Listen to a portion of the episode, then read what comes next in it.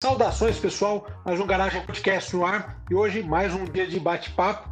E hoje com o meu amigo Marcelo Paulino, especialista em Alfa Romeos, e lá da Confraria 2300, que a gente gravou uma matéria recentemente. Chega aí, Marcelo. Paulino, bem-vindo. Obrigado, tudo bem aí? Um abraço para todo mundo, Belote, para todos que estão nos ouvindo. Tranquilo. Ah, bom, a, a, vantagem agora é que você, eu vi que você recentemente tem conseguido movimentar os carros e tal, por conta dessa vantagem de ser bem isolado, né? Aí na, na cidade, né? É, aqui, é, na verdade, a gente. Eu fico sozinho aqui, na, eu saio de casa, venho aqui, né, com essa restrição que a gente tem na cidade e tudo, e me permite ligar os carros, funcionar os carros, de vez em quando sair com um, dar uma volta, guarda de novo, né? E o lado, se tem algum lado bom dessa pandemia, que eu acho difícil, mas pelo menos nos dá tempo, me dá tempo de mexer com o carro, ligar o carro, funcionar o carro, coisa que nos dias comuns é, falta bastante tempo para dar atenção aos carros, né? Então, eu estou aproveitando e, e, e, dando um trato aqui no, nos carros que ficam muito parados. Aliás, estou mexendo ultimamente com os carros que estão há mais tempo parados, né? Ah, sem dúvida. Imagina, eu lembro que ele, aquela dia que nós gravamos, aliás, a matéria foi, foi muito bacana, o pessoal gostou bastante também né, de conhecer né, o espaço e, e a quantidade de alfas, principalmente de Alfa 2300, aquela com motor de Opala, foi legal mostrar essas particularidades.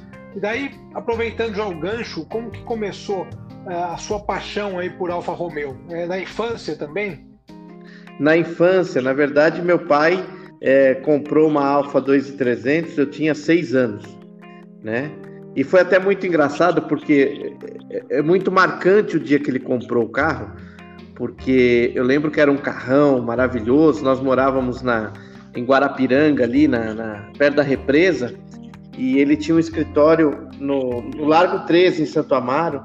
E eu lembro que nós saímos com o carro e na ida para casa, é, o carro ele sofreu um acidente e acabou um ônibus pegando o carro. Imagina, uma Alfa 2300, praticamente nova, é, ele parado no trânsito e veio um ônibus e bateu no carro. Olha, no primeiro dia que ele estreou o carro, a gente já chegou em casa para mostrar o carro para minha mãe já estava batido. Olha que coisa. Ah, e aquilo me marcou muito, porque a gente estava tão ansioso para chegar em casa para mostrar o carro para minha mãe e chegamos com o carro amassado. Então foi uma coisa que marcou muito aquele dia. Eu tinha é, mais ou menos cinco anos e, e eu me lembro exatamente daquele dia de cinco para seis anos e eu me lembro muito bem. E ali começou a, a, nossa paixão, a minha paixão pelas alfas, porque naquela época, Belote, as pessoas não vendiam carro, não trocavam de carro, né? Como é hoje.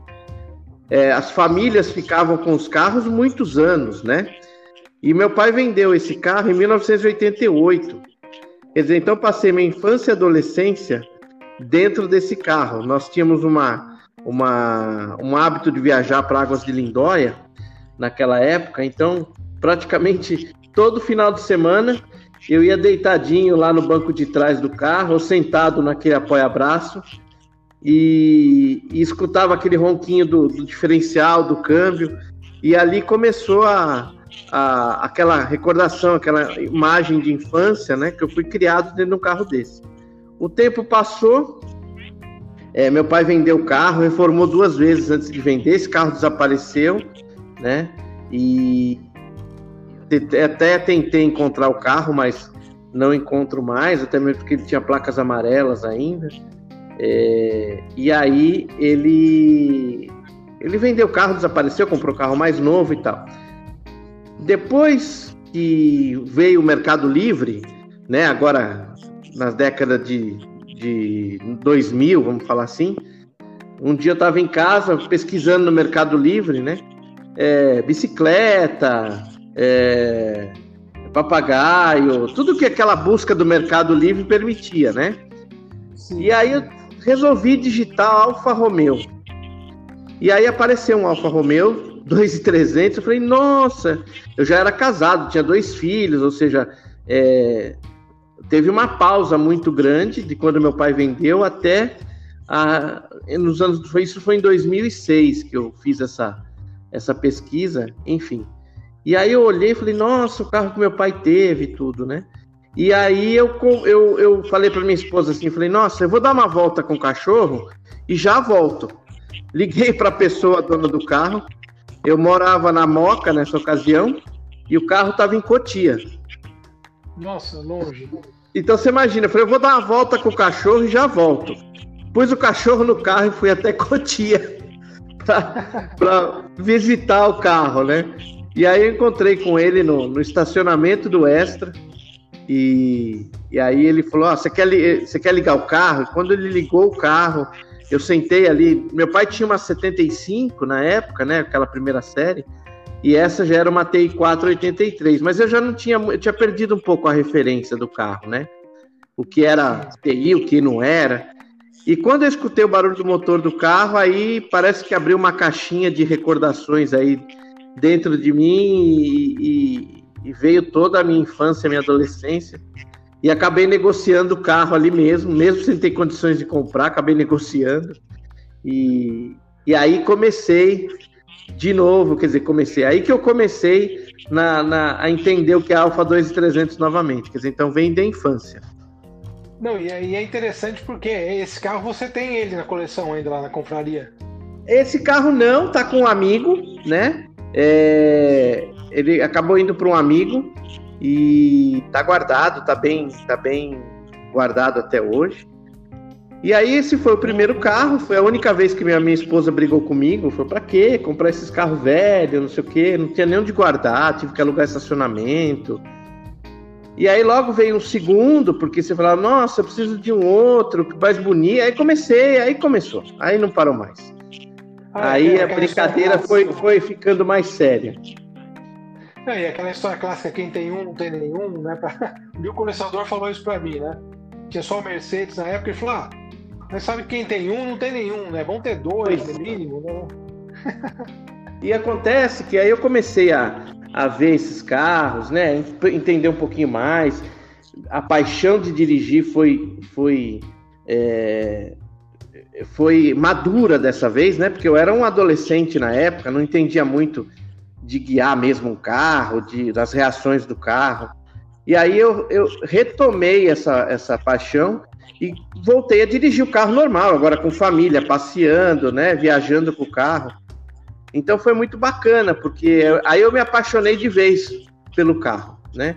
E aí foi o segundo, aí e na época a, a, esses carros eram é, como muito pouca gente teve esses carros, só foram fabricados 29 mil é, comparado com outras marcas, né, Opala, Fusca, Brasília, é, a produção foi pequena, né? Porque você vê quantos milhares de, de Opalas foram fabricados, é, ou seja, poucas pessoas tiveram acesso a esse carro, né? Não foi a grande população que teve acesso ao carro, que comprou o carro. Geralmente eram empresários, donos de, de indústrias, é, banco. É, então, até hoje a gente encontra carros que foi ex. É, o primeiro dono está lá no manual, foi uma grande indústria e tal. E, enfim. E aí eu retomei a paixão por, por esses carros. E naquela época não valiam muito, né? É, até hoje eles estão começando a pegar preço, mas eles, é, as pessoas tinham muito medo. Ah, é um Alfa. Nossa, é, ele é, sempre foi um carro muito à frente do tempo dele, né? Então você vê, era freio a disco nas quatro, válvula refrigerada a sódio, duplo comando de válvula, né? Então era um carro que, é, para a época, os mecânicos falavam: Nossa, eu não sei mexer nisso, regular o ponto, né? Nunca teve um carro que sempre teve corrente, não teve correias. Então, é, muita gente sempre teve medo do Alfa, né? Nossa, não vou comprar um Alfa porque ninguém mexe. É, não vou comprar um Alfa porque se der problema, as peças são todas importadas. Mentira, porque o carro foi produzido no Brasil, é um carro 100% brasileiro. Mas a falta de informação, esses carros foram desaparecendo. Então tinha muito carro bom e, e praticamente barato, né? Muita gente falava, ah, dá qualquer coisa, leva. O mercado de antigos não estava tão aquecido como está hoje, né? É, hoje que eu digo pré-pandemia, talvez. mas ah, é, é, veio muito carro, eu acabei é, me divertindo muito, comprando carro muito barato e carros bons. Eu tenho carros bons que comprou muito barato e estão guardados até hoje e são excelentes automóveis, né? É, não, isso que é uma coisa engraçada, né? É uma questão de falar pro pessoal. É, a questão de manutenção da, das alfas, das alfas nacionais, falar especificamente dessas. Como que é a manutenção e a facilidade para encontrar peça de reposição e coisas do tipo? Olha, a manutenção, eu não sou mecânico, nunca fui e não pretendo ser. Nunca estudei para isso, respeito todos os profissionais que, que exercem essa profissão. Mas eu confesso para você que não tem segredo, né? É um carro totalmente mecânico. O que, que tem ali? Um, um carburador que talvez seja o maior segredo dele é o quadrijet, aquele carburador de dois corpos duplos, né?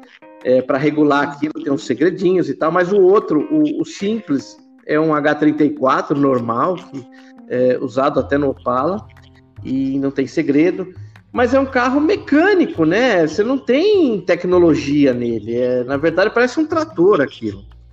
Né? Eu já viajei muito de Alfa, muito de Alfa, para lugares longes, né? É, pra você ter uma ideia, eu já fui em Curitiba e voltei no mesmo dia com uma 2300. Saímos 4 horas da manhã daqui, chegamos em Curitiba, almoçamos com os amigos lá. Quando deu 5 horas da tarde, voltei e meia-noite estava em casa. Com uma 2300. Quer dizer, então, é é, qual o problema que dá aquele carro? Né? Não dá problema. Primeiro, não tem correia, é corrente. Né? É, o motor é gigante. Então não tem muito do que dá problema. Talvez uma borrachinha da embreagem, é, uma coisa ou outra, mas a chance dele de dar problema é muito, é muito pequena, porque é um carro robusto, né? É um carro robusto. Agora você fala assim, puxa, e a lataria? Ah, a lataria às vezes é, é, era o ponto mais fraco do carro às vezes, porque agora de mecânica, difícil dar problema, porque a lata, você sabe como é que é, as chapas não eram tratadas, né? A gente teve um lote de carros na época em Xerém, que esse carro foi fabricado, começou a ser fabricado em Xerém, em 74. Em uma das, da, das épocas, eles compraram o aço com água resfriada do mar. Então, você imagina depois de algum tempo, é, parece que é, esse lote aí os carros é, apodreciam do nada, né? Mas foi um lote, mas como toda conservação, se souber conservar, não é um carro que hoje em dia as chapas são tratadas, é, é diferente, né? É, tinha ah, alguma, alguns pontos críticos de corrosão, mas de mecânica é, não tem por que o carro ficar na estrada, né? Eu já fiquei na estrada uma vez por radiador entupido né? Carburador entupido, é, coisas que talvez possam acontecer, é, mas isso aconteceria com qualquer carro, não especificamente com as Alfas. E hoje encontrar peça, se tem peça, né? É, os, a, talvez a peça mais difícil para encontrar da Alfa seria as bronzinas, é, nas medidas, mas hoje em dia você consegue retificar vira brequim, deixar em standard e tem muita peça ainda. Você compra no Mercado Livre, né? Agora, o que eu recomendo para quem quer ter um carro desse é ter um mecânico especializado. Não é que é especializado em algo, mas uma pessoa que entenda, porque hoje em dia a maioria, a grande maioria, não estão afim de consertar, estão afim de trocar peça, né?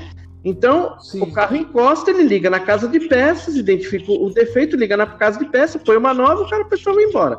Às vezes, um carro desse não tem a peça, tem que talvez adaptar alguma coisa, tem que ter o carinho para poder fazer. E, e aí muita gente às vezes, ah, eu não quero mexer, eu não quero pôr a mão. Mas não tem segredo, né? É, todos os carros que estão aqui, todos funcionam perfeitamente, né? E outro dia até eu fiz um vídeo no, no Instagram que um carro estava parado há muito tempo e a cuba ah, fica ressecada. Né? Não sei se você chegou a ver. Sim, eu assisti, limpando a cuba. É, você viu como é que tava aquilo ali, seco, todo, todo sujo lá dentro, porque a gasolina vai, vai ressecando, vai ficando aqueles cristais. Mas isso não é dar problema, isso é uma manutenção preventiva antes de você sair com o carro. Né? É, é... eventualmente, se a pessoa tiver, às vezes, um carro ou dois, ela consegue movimentar mais, né? O seu caso é, excepcional. Você tem vários, né? É, são vários carros. Aqui não dá para andar com todos, né? Mas eu agora peguei o hábito de, de funcionar os carros e colocar um papelzinho no vidro dizendo quando ah, é, é informando a data que o carro funcionou, até para a gente olhar quando foi funcionou, quando o carro saiu, né? E é super importante. O que mais dá defeito nos carros hoje é o carro parado, infelizmente. Não, sem dúvida. Além daquela máxima antigo mobilista, carro parado não faz história, carro parado, carro parado dá história. problema também. É, dá problema. é o carro, quanto mais ele se movimenta, ele lubrifica inteiro. Pra você ter uma ideia, agora que eu moro no interior, eu gosto muito de ir a São Paulo com os carros. Nossa, mas você é louco, pegar uma estrada, é aí que o carro fica bom, né? Sim. É, é aí, uma ida a São Paulo e de volta são 200 quilômetros. E o carro chega, quando ele volta, puxa, tá na, na, forma física dele perfeita, né? Aí você fala, puxa, que judiação tem que guardar agora, agora que o carro ficou macio, os rolamentos, né? É, o motor ficou bom, o carburador limpou, todos os sistemas. E aí você guarda o carro. Então, é, é, tem que andar tem que andar. Carro parado é, é, carro parado é carro quebrado, essa é a verdade. E não é alfa, são todos. Ah, qualquer um, sem dúvida, sem dúvida. Eu, até uma, uma coisa que eu lembro que você fez e organizou também na época foi aquela carreata de alfas, né? Rodaram 2.300 quilômetros. Conta um pouquinho aí. Ah, na verdade, assim. É... O carro foi lançado em 22 de março de 1974, né? E em, mais ou menos em 2012, mais ou menos, eu ganhei o presente de um amigo, que foi exatamente o convite para um concessionário para o lançamento de carro, para 22 de março de 74, na cidade de Xerém. Aí eu falei, nossa, vai chegar 2014, vai fazer 40 anos. Imagina que bacana! E eu sempre fui muito é, proativo em fazer evento, em, regular, em, em reunir os amigos, né? Eu acho que os carros são só carros, né? São um pedaço de lata parado, mas se não tiver as pessoas à frente dos carros, eles são só carros, né? Primeiro vem as pessoas, depois vem os carros, né? Porque senão os carros não têm vida sem as pessoas, né? Que é coisa triste você ir no museu, você vê os carros ali tudo parado, tudo é, é, é bonito você ver o carro no museu e tudo, mas é triste, o carro tá ali, talvez nunca mais saia dali, né? Porque às vezes só tem as pessoas, as pessoas que movimentam os carros, as amizades, os encontros, ah, os passeios, né? É isso que faz o carro ter vida e faz o carro andar, né? É, às vezes as pessoas não, não, gostam de andar com o carro e tal, mas eu respeito todo, cada colecionador com a sua, com a sua é, é, paixão, enfim. Então eu falei, poxa, 2014, 40 anos, o que nós vamos fazer, né? Vamos fazer um jantar, vamos fazer um encontro. Aí um amigo falou para mim, falou, poxa, você imagina se a gente rodasse 2.300 quilômetros no aniversário da, da Alfa? Eu falei, puta, que ideia sensacional. Eu vou fazer. Peguei férias da empresa, né? É, um amigo falou, eu vou com você. Falei, então vamos. Bom, enfim, fizemos a, a o trajeto nós saímos de São Paulo, né? E, eh, fomos a Curitiba, dormimos em Curitiba. Por que Curitiba? Porque tem muitos amigos que gostam de Alfa Romeo em Curitiba. Então a gente foi rodar. É, no dia seguinte saímos de Curitiba, fomos dormir em São José dos Campos, viemos pela praia, pela, pelo Peruíbe ali. É, depois subimos para Petrópolis. E dia 22 de março de 2014, nós estávamos por que nós? Porque aí um monte de gente foi querendo vir. Ah, eu posso fazer o passeio inteiro. Não, eu vou encontrar vocês em São José e seguir. Ah, eu só vou no Rio. Enfim, aí 22 de março de 2014, nós estávamos na frente da, da de Xerém, da fábrica da onde foi a fábrica da Alfa Romeo é, com bolo, com champanhe, esticamos uma faixa e cantamos parabéns pro carro no frente à fábrica. Olha a loucura. Aonde chega a ah, loucura do ser humano, né?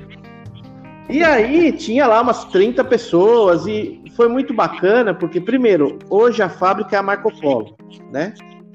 Inclusive o saudoso Nasser esteve com a gente lá, é, tava o Mahar naquele dia, pessoas que já infelizmente não estão mais conosco, mas É, foi bacana. Agora também o, José Luiz Vieira também, né, nos deixou. Nos deixou hoje, hoje, ontem, né? Uma grande perda para nós, talvez o, um dos maiores jornalistas do setor automobilístico, né? E aí a Marco Polo abriu as portas para a gente, fomos recebidos, ganhamos livros, é, nos mostraram onde era feita a, os carros da, da Fenemê, da Alfa Romeo, e foi muito bacana. Conhecemos a, a cidade da Fenemê, que é interessantíssimo, o cinema, onde era o cinema da Fenemê, é, porque a Fenemê é, foi construída uma cidade em volta da fábrica em Xerém, né? Então, tinha as escolas, tinha cinema, tinha. Foi construído aquilo ali.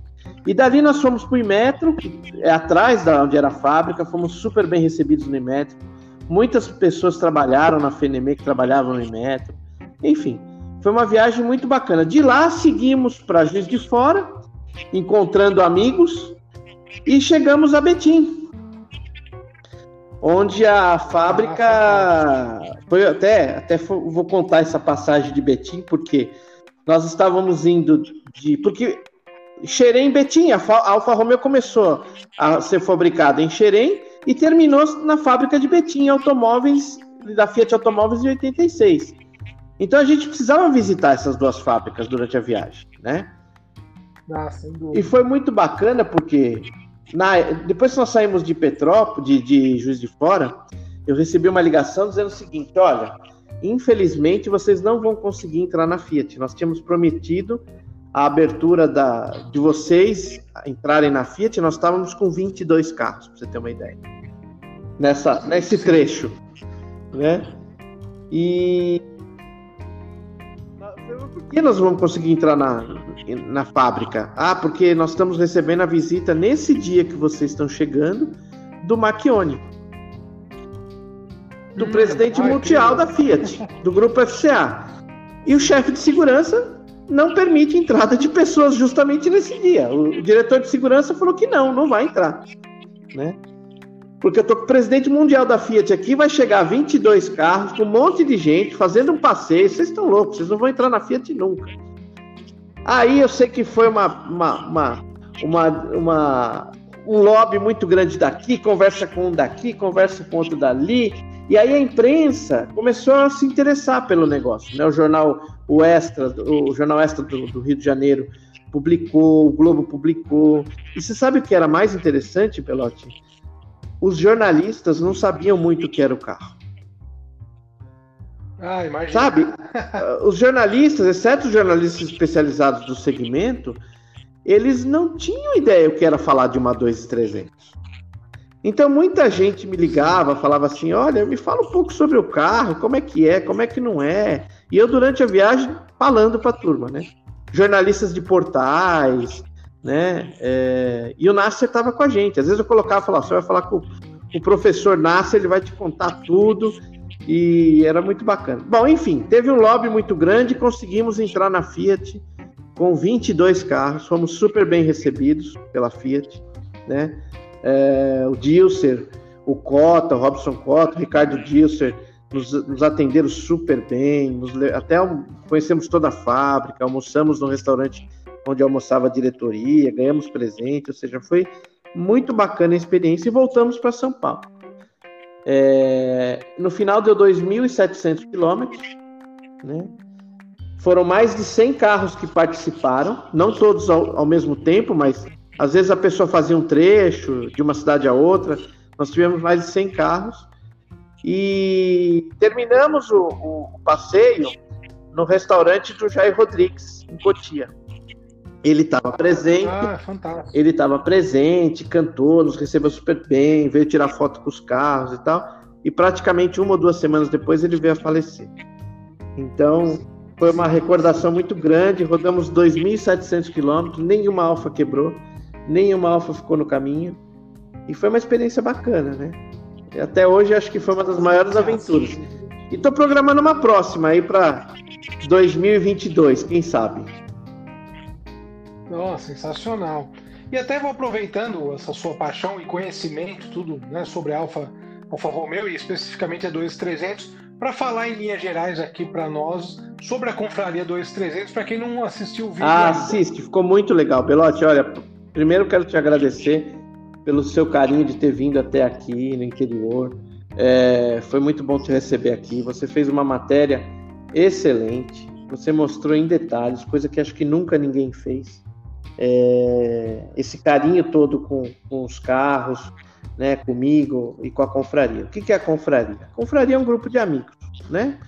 É, nós nos reunimos, são poucos amigos que têm os seus carros e resolvemos ter um espaço, né, é, para colocar os nossos carros. Então tem alguns são meus, outros são do, de outros, de outros confrades que nós chamamos. E em São Paulo era muito difícil, a confraria muito no WhatsApp, né? Naquela coisa do virtual.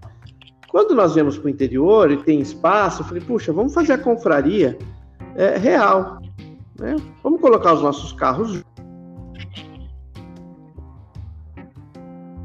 Tudo que a gente tinha de alfa. Porque a gente vai tendo, vai, vai comprando coisa e vai guardando em caixa. Aliás, os carros estavam lotados de coisa, porque Imagina, morando num apartamento em São Paulo, como é que você vai conseguir reunir um monte de objetos, peça? Tava tudo guardado em porta-malas, por aí. E a confraria nos proporcionou é, tirar as coisas do porta-mala, né? Então, pô, nós temos aqui uma coleção de volantes de alfa, temos miniaturas. É, essa semana ficou pronta uma traseira de uma Alfa 2300 que acende lanterna na pisca, luz de placa, e nós vamos colocar na parede aqui. E nós temos prazer ah, de vir para cá. E, e, agora na pandemia não, né? Infelizmente não, mas é, o bacana é quando nós estávamos vindo para cá e passava um dia aqui batendo papo, falando de carro, cada um mexe com o seu carro, fizemos uma bancada aqui com ferramentas e tal. E e é essa a, a ideia da confraria: é reunir os amigos próximos, né? E, e, e, ficar um dia bacana aqui com seus carros e, e nos divertindo, coisa de fazer. Bom, maravilha, Paulino. Gostaria de agradecê-lo participar do nosso podcast, atender aí o nosso pedido. É, como você sabe, também gosto bastante de alfa. O pessoal até sempre fala de uma alfa na garagem. Quem sabe, né, futuramente.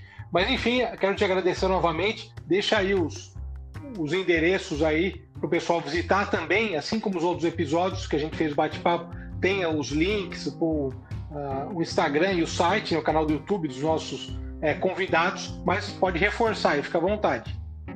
Belote, obrigado mais uma vez. É sempre bom bater um papo com você, com toda é, a sua audiência aí, os apaixonados de carro. Eu também já falei, sou seu fã e não é de hoje, de muito tempo, e me sinto honrado por ser seu amigo, né? Muito bacana, conta sempre com a gente. É... A confraria tem um Instagram, né? Que é arroba confraria 2300. E eu inventei também, Belote, nessa quarentena, que eu sinto falta de receber os amigos, né? É, todo sábado à tarde, às 16 horas, é, eu venho aqui para a garagem sozinho, coloco o telefone e faço uma live. Cada semana eu convido uma pessoa que gosta de carro, que você, inclusive, será um dos nossos convidados nos próximos ah, dias. Se prepara aí, vai ser muito bom ter você com a gente. É, eu faço através do meu Instagram, arroba Paulilo Marcelo, com dois L's. E é todo sábado às 16 horas. É bacana as pessoas é, é, assistir, porque, primeiro, que é uma brincadeira, não tem nenhum fim jornalístico. Até peço desculpas a, aos jornalistas e, e, e, aos profissionais, porque eu sou um puro amador apaixonado. Só isso, né? E aí tem uns erros, enfim, é bacana. Então já trouxemos, bati um papo com o Willi Herman, que é o cara da Fórmula Indy, bati, é, ele é representante da Fórmula Indy no para América Latina, é, com Mário Hofstetter, e tem várias pessoas aí que estão vindo. A gente faz um bate-papo de uma hora na. É um bate-papo na garagem. Não é na garagem do Belote, poderia ser, mas é uma garagem da confraria, tá? É, convido todo mundo. Sábado que vem, às 16 horas, no Instagram, arroba Paulino Marcelo. Belote, obrigado. É uma honra estar sempre com você e pós-pandemia espero sua visita novamente. Não, vai ser um prazer. Um grande abraço aí, Marcelo. Abraço, abraço para todos.